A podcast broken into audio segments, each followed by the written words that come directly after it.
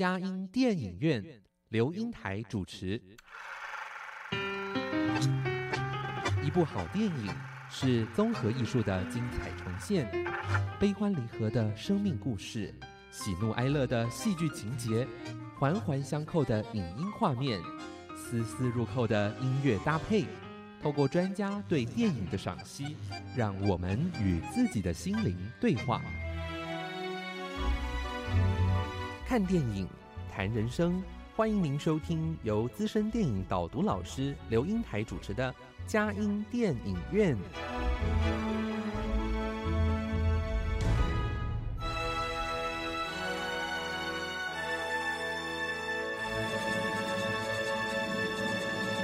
各位亲爱的听友，您好，这里是佳音 Love 联播网，欢迎您来到我们的佳音电影院，我是阳光丽玲美少女刘英台。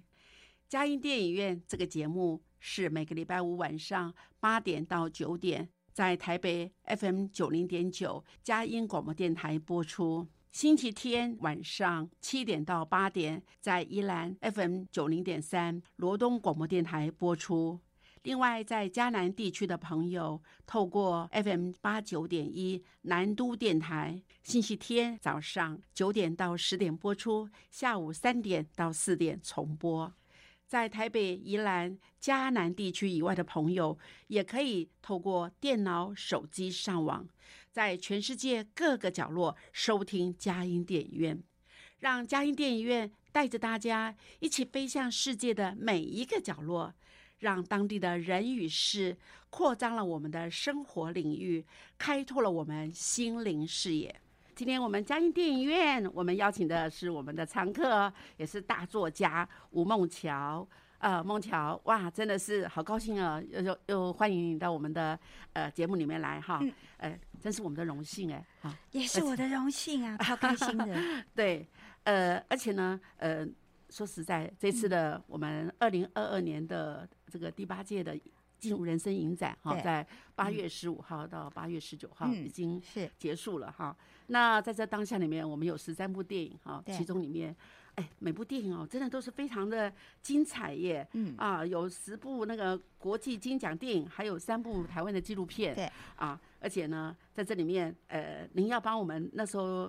呃，负责的哈，帮我们解说的，呃，就是哎，操控心理惊悚剧，心理惊悚剧，对对对，哎，这个电影，哎，好像这也是有很多的观众群哈，非常的喜欢。好，呃，虽然已经有点事过境迁，但是那时候精彩真的是就不容分说了哈，让大家在可以看哈。嗯，而且呢，哎，我觉得那种惊悚剧要怎么样？让步步惊魂呢，来带到大家哈，去呃走入那样的那样子的一情境当中，对，又再来豁然开朗哦，哎，这是。导演跟编剧的功力耶，对，因为导演喜欢拍惊悚剧，然后这里面也是谈到婚姻关系啊，对，还有创痛啊，对，还有呃，我觉得那个创痛，还有这这些东西哈，即便是心理智商师，他有他会。未解之谜哦，对，哎，他自己怎么走出来哈？那真的是不容易，哎，所以在这个，但是看到操控以后，我也发觉哦，哎，我们那个也是我们的常客哈，是陈建龙老师哦，他是他曾经出了一本书啊，他是那个谈电影中校国小哈的一个是呃推广，就是推广，他是老师，可是他就把电影呢带到。班级去教小孩子，那他在那光状况之下说：“哎，他说现在那种这样的时代是五 G 的时代，所以他就觉得，哎，我他是觉得在五 G 的时代里面，怎么样从电影里面拥有五 C 的能力？五 G 啊的时代，对了，这个他有训练学生，可是事实上也，我觉得我们社会人士哦，嗯，哎，不管男女老幼哦，都也还是可以从哎有从从精神能力。”这个电影里面哦，我们可以看到几个能力，哎，跟他这个还不谋而合，哎，是，哎，真的很有趣啊。他说五 C 嘛，哈，嗯，沟通能力，啊，communication and teamwork，哇，这里面还有还包括团队合作，哈，嗯，还有创造力，哇，嗯，哎，这惊悚片也有创造力哦，啊，怎么样啊？creativity and the implementation，哦，啊，这个也是很重要的哈。还有关怀力，哇。假如在那种伤痛之下，呃，compassion and empathy，好，那讲没有这个关怀力，哎，怎么样去走出来哈？哎，这里面也有谈到，还有他的他的同事来帮忙他，因为他失去了那个做心理咨商师的资格，怎么办哈？当然还有乐活力哈，怎么样 courage and patience 哈，还有能够去同理别人呐啊，同同情心，还有辨别力，哎，尤其这个辨别力，怎么样来呃趋吉避凶哈？你看，当有这个呃有有那种那种。就是有时候看似靠直觉，靠直觉，哎，有时候也要靠学习，哎，怎么样去分辨？不然他们家你看，所以我常常觉得看电影其实是可以学习什么。我如果遇到了恐怖的事情，我要怎么办？我要怎么冷静？我怎么自救？对对，如何自救？哈，所以我觉得在这里，哎，好像他说，呃，陈俊荣老师说，借着不同类型的多元电影，让我们体会到啊，这个五 C 的能力，也就是沟通力、创造力。关怀力、乐活力、思辨力，哇，这些能力呢，来让我们好像一把隐形的钥匙，可以开启幸福的大门呢。是，哇，这这太棒了。所以我觉得操控哈，我当然我有做功课。啊，看了以后我就发觉，好像很多事也给我们的惊喜了。对对对，对对对 对。但当然，我觉得这次的影展，呃，你让大家也都对这个颇颇有好好口碑。我们每部电影都是请了最适当的人，尤其作家哈，那个你常常都要用文字。有好几部我也喜欢了，有些几部，对对，所以同样也也也是一起来评评嘛，哎，大家一起来怎么样哈？呃，那时候我们是在我们的呃八月。呃，我的呃，你的我的在八月十八号，十八八月十八下午的时间哈，嗯，哎，我跟让大家回到回到从前，看到哎，那个时候还也不是太从前了，就是八月十八号下午的呃，就是我们的时间，中正强呢是播出了两啊两点到五点哈，好，那尤其是炎炎夏日哈，到那边吹冷气，又可以看电影，又有人分享，这个人生最美的事还要免费。那何何乐不为，对不对？所以大家都真的这次的影展的成功也是还可以在附就是中正纪念堂里面看一些展览，对对，然后我们是在表演厅嘛，然后对对对对对，非常好，演艺厅了哈，哎，演艺厅中正纪念堂演艺厅，好，那我们就。赶快来谈到这个是呃这个操控哈，嗯，哎，好像很多人现在就台湾把它操控啊、控制啊，啊，好像对我一开始就会把操控啊，看还没看到剧照的时候，会把它想成控制哦，控制我就超喜欢。我那时候在负责就是审片的时候，就是商业片还没上映之前，我要审级别的时候，嗯，控制刚好是我审的。我非常喜欢那时候给他辅导期，虽然他有一些流血的画面，可是两夫妻的对招方式太厉害了。嗯，那操控很明显，不管是从片名或者他要走的这个轴轴线呢，会让人误以为跟控制是有一个相关联。嗯，事实上是不同导演，然后不同团队。那他的团队其实很强啊，是维基倒数我很喜欢的那个得呃奥斯卡金像奖导演奖的。他们的团队在制作的，嗯，可是因为导演不同，还有剧本的写作方式。要说实话，这个操控呢，他的演员非常好，剧本呢，我觉得说实话是弱了些。就是我们可以很快就看到到底谁是坏人，根本几分钟。我是从第一场，有的可能要看很多场以后。可是我们要看的是什么呢？主题是，我觉得就放在。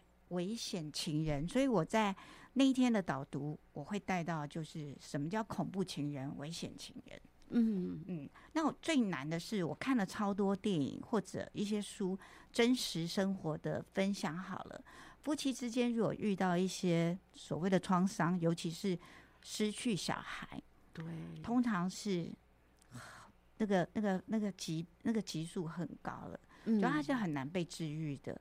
而且会影响夫妻感情，最终会分手下场的是比较多。好像对着那个创伤，好像因为那太难了，会而且会觉得可能是你造成这个对失误的，哎，可能也会自责吧？但绝对会啊，因为人性不管是呃谁照顾小孩，谁没刚好没有在现场，彼此都会自责。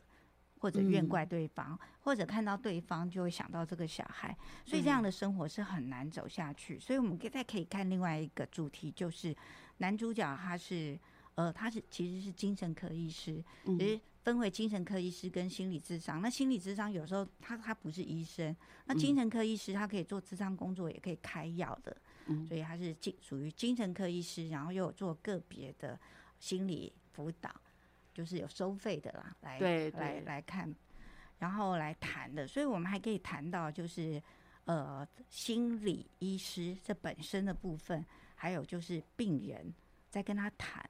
医生跟病人之间的关系，以及能够谈到什么样的程度？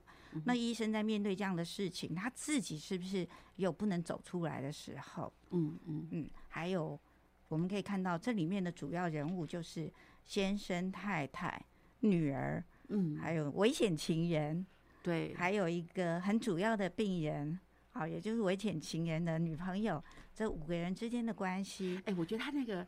呃，就是克拉克医生他的那个同事哈，他也是好朋友，愿意帮助他耶。对，就那一对夫妻。对对，我觉得那个好像我们有时候在那，他也是关键人物哎，因为他好像觉得一个是收集呃藏书的，然后一个是精神科的。也就他们的可能是系主任或者所长之类的，对对，然后生活都是很富裕的，对对，但是还能够行有余力去爱别人，去关心别人，觉得这么好的医生可能就失去了他的职业，这是一个很可惜。我觉得怎么样做一个贵人相助哈，在这里也呈现了出来。好，那我们听完音乐之后，我们再来谈谈呃这部操控是啊，谢谢。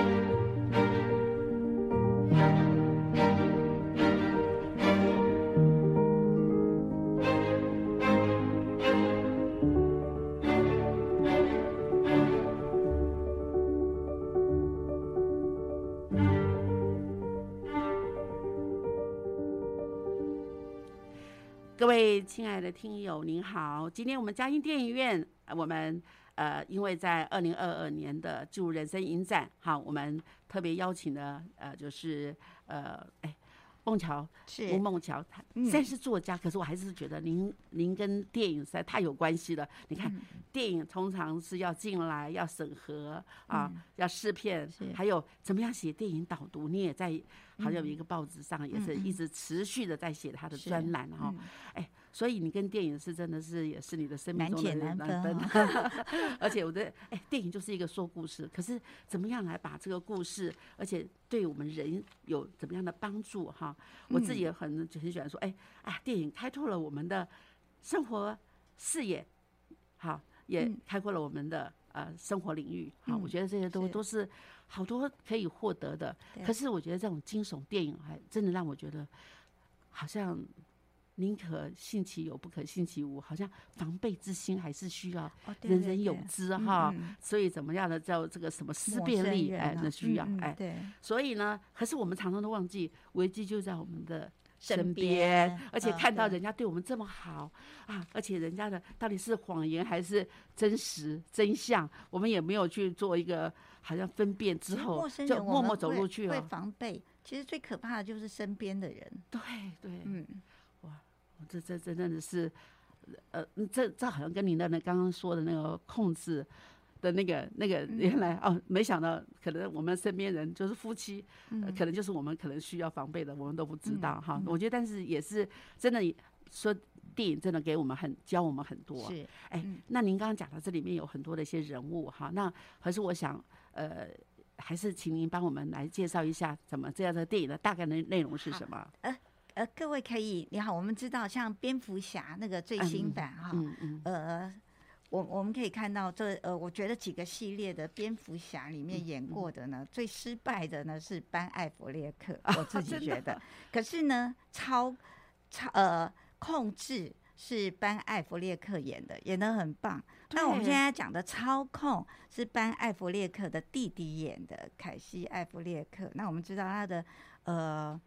呃，海边的曼彻斯特，嗯，他得了奥斯卡影帝，那是我们可以联想这一个，嗯，他的他在那个海边的曼彻斯特是，其实您有看吗？哈，哎，有有有看过，就是他他拍的很好，对不对？尤其那个跟女主角那个，就是很一直在回顾那个伤痛，对，就是三个女儿呃死于大火之下，那你说这个也是夫妻情难难难难再持续下去嘛？对对，那现在在操控里面。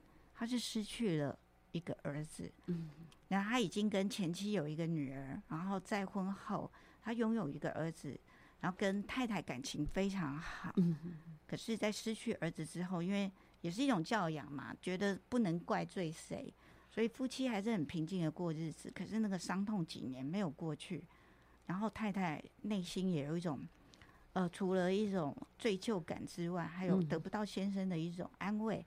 那先生就是每天很冷静的工作，讲讲日常话，嗯，就是没有太多的热情。那你说这样的夫妻情会不会受到一些波澜呢？对，好像，嗯，甚至包括性生活，也就好像完全的这些对那个呃失去了哈，好像在这当然我们也不知道是不是完全失去，但是好像我觉得会比较冷淡，哎，会让人家有趁虚而入的时候也会啊，是家庭的破口哎。对啊，怎么样去在这样的？后来就哎啊，当然这里面的那个奸诈、心疑那个心机慎重的，我们的这个恶魔就出现了。嗯，而我觉得很有趣的是，我不知道您有没有看《雷神索尔》啊？跟女主角她那个女主角，我觉得这个视野我很喜欢，那个视角在看到索尔的时候，雷神的时候，这女主角这个眼睛。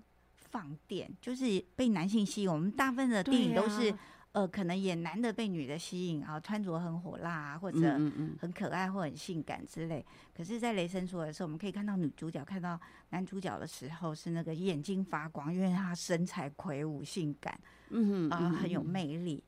那我们在这个操控也可以看到，当所谓的危险情人，也就是另外一个男主角出现在他家门口，叮咚一打开的时候，嗯，那明明是陌生人。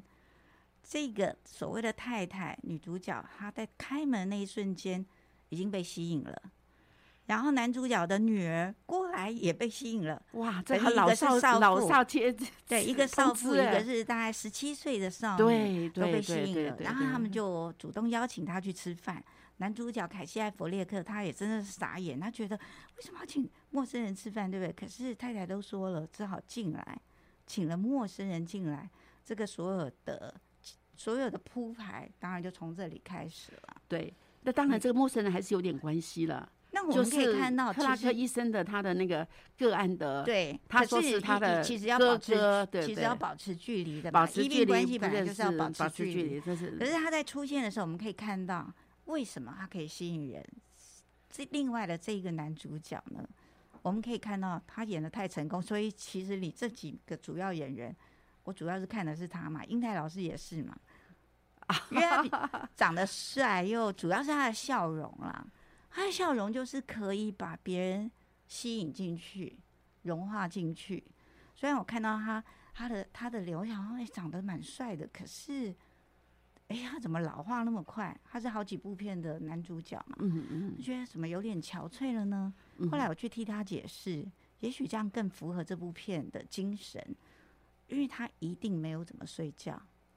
嗯，然后精神处于比较高亢啊，他要对他要他要想一些很多事情，对，所以可能就是这样。可是他面临到每一个人，他都是带着，我们可以看到他嘴角都是上扬的，然后眼睛就是因为常常笑，所以他有一些笑纹，然后又很体贴。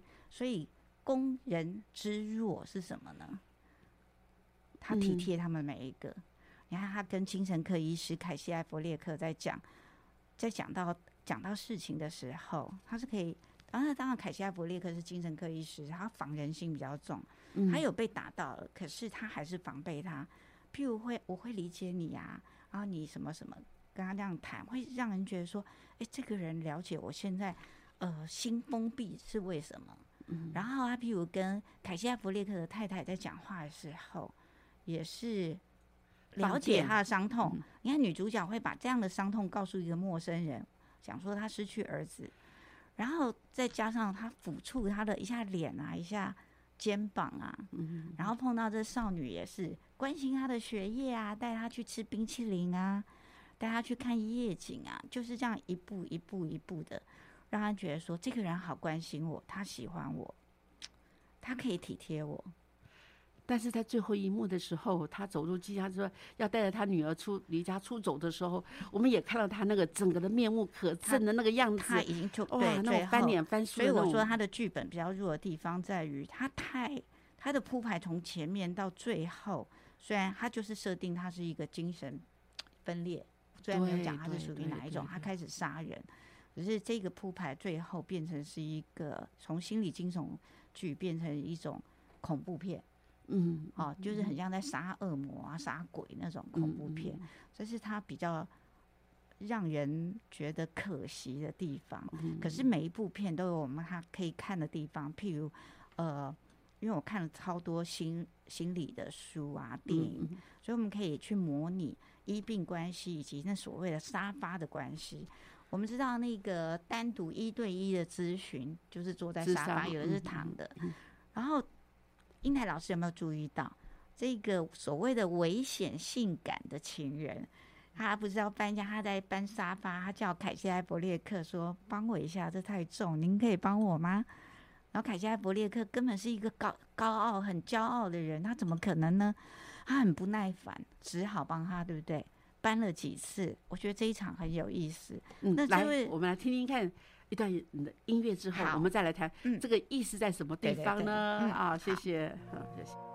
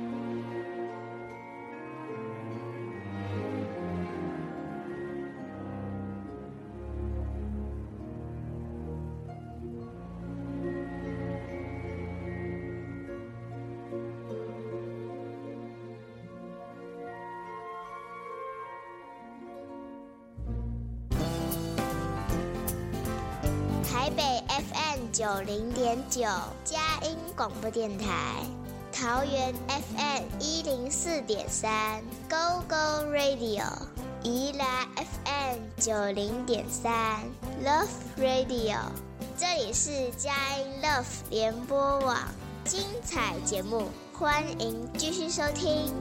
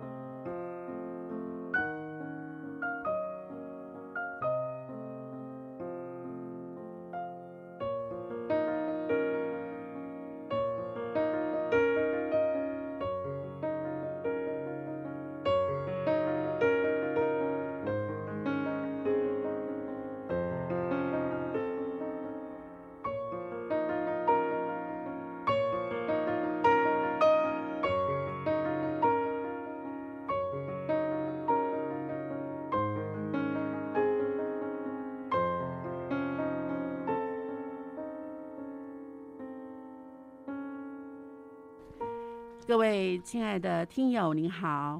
今天我们嘉音电影院我们要导读的电影是在二零二二年进入人生的第八届影展当中，呃，我们特别邀请的呃吴梦桥作家呃来导读的操控哈。嗯。那在这个操控当中，我们真的觉得哇，好像让我们有很多的呃，就是警醒啊。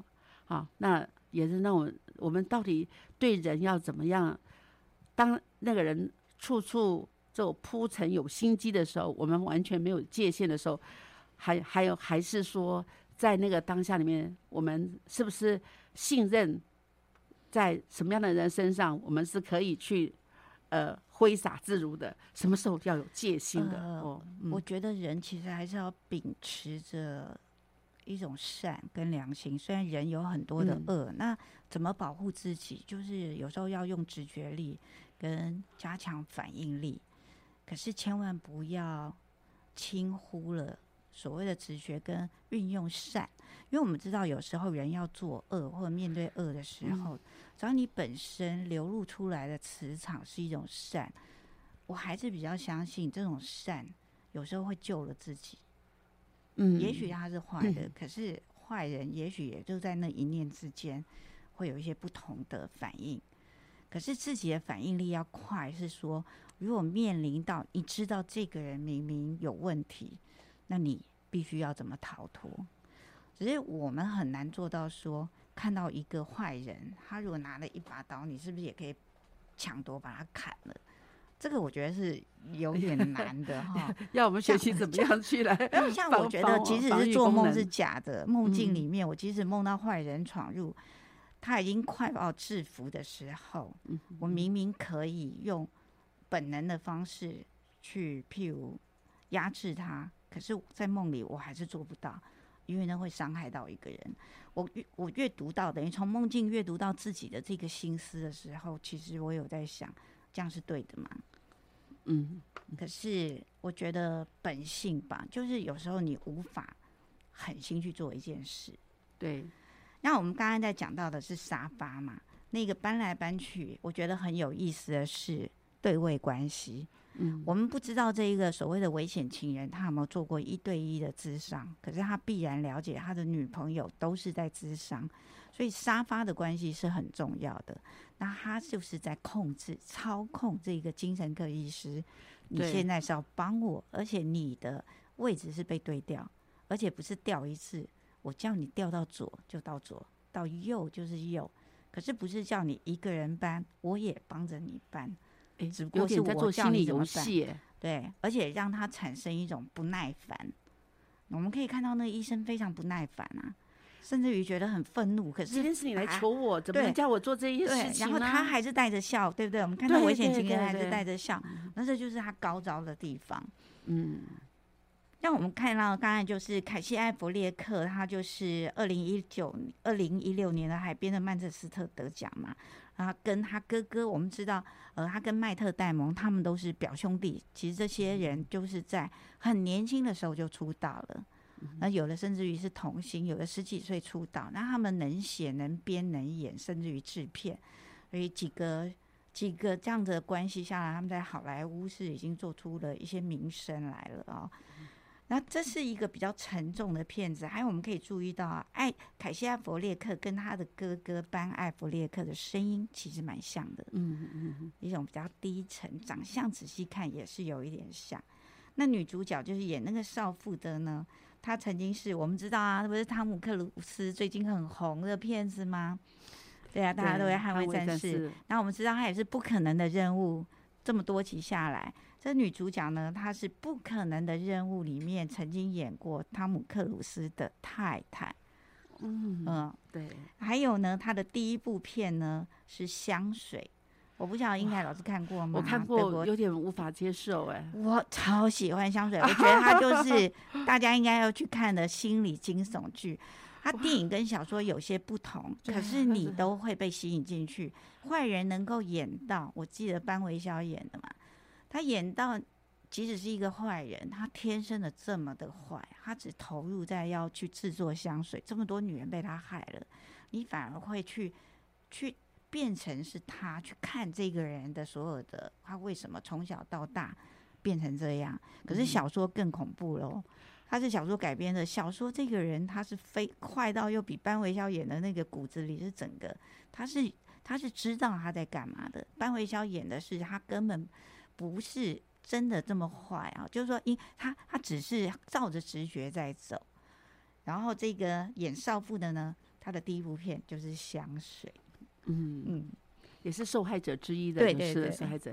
但是我我个人还是。有选择性的话，我不会把香水列入我的呃。我觉得看新宠片是可以找那个香水看。对对，它太太惊悚了，让我呃真的看了会害怕，然后使用香水给人想这是怎么来的。对，但是我知道他是颇受好评啦。对，哎，对我想，呃，反正就各有所好嘛。是，嗯嗯。那所以在这里面，我们我们发觉好像这里很隐藏了很多家庭关系哈。对。假如今天他们的家庭里面，他们三个人，嗯，因为他呃儿子的去世哈，嗯，所造成他们的关系的一种好像看似平和，可是我觉得每个人都好像不愿意把这样的所谓的沟通力哈，好好来把心里的那种呃说出去，说出来啊。那我觉得在这当中里面，真的若没有这样的呃。家庭的问题，我觉得这样子的这个他也进不来嘛，啊，也也无法进来到这里啊，那呃造成好每个人都跟他的连接，嗯，对不对？那个那个部分里面，当然好像后来到最后问题的解决，也让他们彼此的和解。对，因为太太发现了这个危险情人是真的恐怖，再加上她当然心里是爱着先生的，所以尝试把这个问题说出去之后，对，当然他们会改变。所以危机有时候是转机，就是这个危机帮助了夫妻之情的改变。那还有一点，我们要看到凯西·艾弗列克演的这个，他跟踪太太，对不对？嗯，到了那个男的的房子外面，我们可以看到他的愤怒、人性。他就是他看起来很冷静、很斯文，不太不太有热情或感情的。对。可是他在幻想着他要拿车子里面的手把去砍掉他的那个画面，其实他都是想象，那是他的愤怒。他也想象他的太太在里面做了些什么。我们很难想象说你都没看到，你怎么可以想象成这样？哈。对。那事实上当然就是这样。那我觉得是可以学的一点。我觉得这就是保持一种关系。因为他即使，因为我们知道夫妻或者男女朋友或者子父母子女，没有谁是谁的私人财产。嗯，就是太太，其实，在婚姻关系内，当然彼此要把保守好自己的角色，可是并不代表太太不能外遇嘛。他知道太太这个外遇的时候，他并没有冲冲进门去指责他们或者去举证，他没有，他就是默默等待。这个其实是很多人该学习。譬如我们如果要进入进入父母或者别人的房间或子女的房间，是不是该敲门一样的道理？那如果发生了一个外遇的事件，甚至于有的是明明是太太外遇，就在自己家里，先生就在门口，他要不要闯入？这当然要思考啊，就是不能擅闯一个，即使有关系的情况下，这个界限还是要给对方一个呼吸的空间。嗯，哎，这里我就想到那个呃，就日本片在车上，对，其中里面呢，这样他，但他现在没有去做好几次，没有去打开了这样子的一个结，对不对？事实上也造成他永远的自己心内心的伤害。还好借了个小女孩子跟他的连接，人慢慢的走出来哈。可是在这里面，我想还是有一件我让我非常感动的事，是他虽然有这样子，但是就是他他知道他太太给了他戴了绿帽子。好，那当然，这里面我觉得这个恐怖情人他的步步为营，真的是让你，哎，我要把房子卖掉啊！这是我妹妹的房子，我要做处理啊。有心机要去设计一个人的时候，他当然是可以有步骤的，对对对对。但是我觉得最后，我觉得很很不错的就是克拉克医生，他做了一个反省，他觉得他们在夫妻关系中，因为他没有帮跟他的。呃，太太，好好的谈，对，呃，这样子的，我们失去孩子到底是是，可能我们都有彼此都觉得又有自责，又有互互互互相的责备。嗯，那在当下里面，好像他也造成他太太呃外外遇的出轨的原因，所以我觉得他向他道歉呢。嗯，哎，我觉得那个地方让我非常的感动。心理医生要道歉是一件很不容易的事情。好，那我们在听段音乐之后，我们再来谈谈啊，这个最后他们的关系的一个怎么样的一个分崩离析而造成的和解。嗯，谢谢。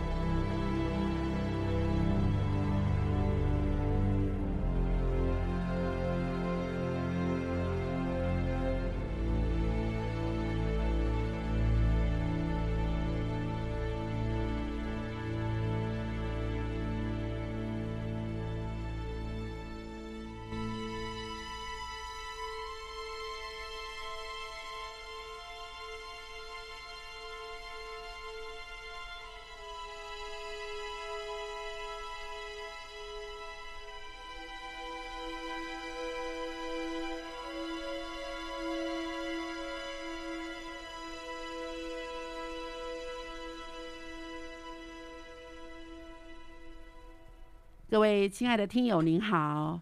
今年我们嘉兴电影院，我们请啊呃吴梦桥作家，也是我们的呃这个呃电影专栏哈作家哈呃来呃吴梦桥呃来跟我们谈操控哈。嗯。哎，那呃梦桥真的谢谢你啊，帮我们这部电影的啊，就是好像。呃，这个男女主角的相关的那个电影资讯，也让我们更多的来知道哈。对，那个危险情人呢，他演过《饥饿游戏》啊，《饥饿游戏》对对对。所以各位其实，在还有高富帅俱乐部啊，就是就是就是属于耀眼型的男主角。嗯嗯。而且在这当下里面，好像我们中间的插曲，你也用了很多在这个电影里面可能提到的相关的影片的那个音乐哈。哇，这真的是太好了，又有。又有口语的那种吸收，又有音乐的那种啊那种欣赏哈，让我们在这样的导读当中，真的能够更加的对这个呃这个电影哈有更多的深入哈。哎，在这里面我我真的觉得，呃，他跟他呃就是道太太道歉的时候，让我非常的感动哈。那我觉得这里面，我觉得他没有轻而易举的说的，哎，对不起。就这样的而已。那真的就太硬了。太硬了，我觉得他就想说，因为我好像在这一段时间，我好像也困在自己的一个呃象牙塔塔里面。我们可以看到他回家也是在沙发里看档案啊。对。那我们可以看到太太的闷，是不是有好几场在自家的游泳池？对。他一定要潜，他为什么天天几乎是天天在游泳，而且是夜间？嗯。他呈现的不是一个，只是说，啊，我家里好像很有钱，我可以游泳。或者我展现一下身材，不是，而是他的，我不是是为了要他的情绪。我们可以看到他潜潜在那个水底下的时候，他嘴巴张开，他其实在呐喊，他那个痛苦，他不能，他不能平常看到谁就出口就骂人，他所以他只能游泳到下面去，在水底下就是大声吼。那这是非常痛苦的，我们不知道他这样痛苦了多久。所以当先生终于理解了，跟他说的就对不起，就是他有觉得被抚触到了。嗯，而且是因为我都没有理睬你。对，事实上我也觉得他先生我不快乐，你也不能太快乐，我就我就拒绝你的跟你的接触。所以他他觉得哦，原来你理解对我的痛，然后先生也跟他说这不是你的错。对，当初发生这样子的事，所以当晚他们就很好，对不对？对，然后就你也是爱小孩的，你并不是故意要知道这个他们第二天起来的神情就对对对，所以夫妻之情又恢复成就比呃有一点过去的甜蜜了。对，哎，我觉得。呃，家里哈，人口很简单的人啊，当然就是后来他们因为失去了弟弟嘛，那女儿就变很重要。可是女儿呢，她也能够感受到家里的气氛不对了，父母的关系是非常的那种。对，所以我们可以感觉他们其实虽然是呃女儿跟这个所谓的弟弟是 不同血缘关系嘛，哈，同父异母弟弟。嗯。可是我们也看到这个。呃继母对待这个女儿是很好的，所以基本上他们我们可以看出他们原本的关系是和乐的。所以失去这个弟弟，这姐姐也很痛，所以就开始逃学啊，然后吸毒啊，所以才会被退学，又转换到学校这样子。对对，然后被霸凌，还有我们可以看到他。是呃，化着浓眉浓妆，非常浓的妆。那也许在美国很多高中生是这样，可是这也是在刻意展现他不想让人看到他真正的面目，所以他必须靠着浓妆来做一种我要叛逆这整个世界，然后对他爸爸口气非常不好。嗯嗯，也是因为他爸爸是精神科医师，他会觉得说你来分析我吗？有一种觉得动不动就被分析的感觉。那我们也看到很多电影，的确是不管心理智商师或精神科医师，在家里有时候是会被质疑的。对，不要说他们了，做老师都会觉得啊，老师在家也会，尤其老师对小孩特别凶，对不对？要求特别多。对，我好像被老师打。呃，有时候都会觉得说，你要在做在家里要做老师的，你要做妈妈就好了。对对对对，你只要做父管太多了，管太多，嗯，提款机的妈妈做个这个台台劳就可以了，不要这么管我那么多。是是是，哎我觉得这很多难免了哈。嗯。但是在这里面，我我我们真的也也也发现一件事情，就是，呃，我觉得那个女儿哈，当好像她得不到看到父母的关系这么破裂的时候，好像那种哎，有的时候冷战哦，比吵架更可怕。因为吵架还可以抒发，还可以知道说你讨厌我什么，你不满什么。对对，冷战是被漠视。对对，我觉得他们是漠视，感觉不如说你狠狠的打我、骂我、吵架或者翻桌子都好，对不对？对对。所以我们说把爱说出来，嗯，可能要把一些也不能讲打，我怎么刚刚讲，就是吵架你才会知道 真结在真结，要说出真结来，对对。像说对不起的时候是为什么？我我漠视你了，我有觉得你快乐，我我我不快乐，你也不能让我，反正我就用漠视来当让我们大家都一起在冷战是一种折磨啦。譬如说啊，不然就分开，为什么还要在一起？这样对对。嗯，那当然这里面有讲到医病关系哈，对，呃，他的那个女朋友哈，对，后来才知道根本不是哥哥。是他的女朋友，对不对啊？哎，所以我就说，人家跟我们讲说什么？哎，我出了什么书啊？我又哪个时候是我的怎么样啊？什么什么关系？哎，有时候我们好像似乎要 check 一下。所以核对一下，你看他就说，呃，他是他有就哎，原来才知道内容是什么哈。那当然知道他都是危险情人嘛，就他在步步为营的去做很多的设计，让他相信是信以为真的。可是我觉得在这里面好像有发现一件事，好像在那个她的她的原她的男朋友哈，呃，算是她自杀的，对，也大家都认为他自杀。那事实上你会发觉。他推他下去，他推他下去的，他他助他，就让他也把他好友哎，因为你你不顺我的呃期许，我要跟你分手，我就他就他就他就这样做这件事。可是后来他又制造了，因为他那女孩又把他跟心理医生的对话写成日记，在写在日日记上面，所以他会更清楚。所以他有其实所谓的这个呃危险情人，他会觉得说他一定有操控欲嘛？对，那。我没有想到你这个女朋友反而听了精神科医师的话，然后现在越来越强，也可能要离开我，所以她就会很恨这个精神科医师，所以计划一步一步侵入他家里，要除掉他们家的人。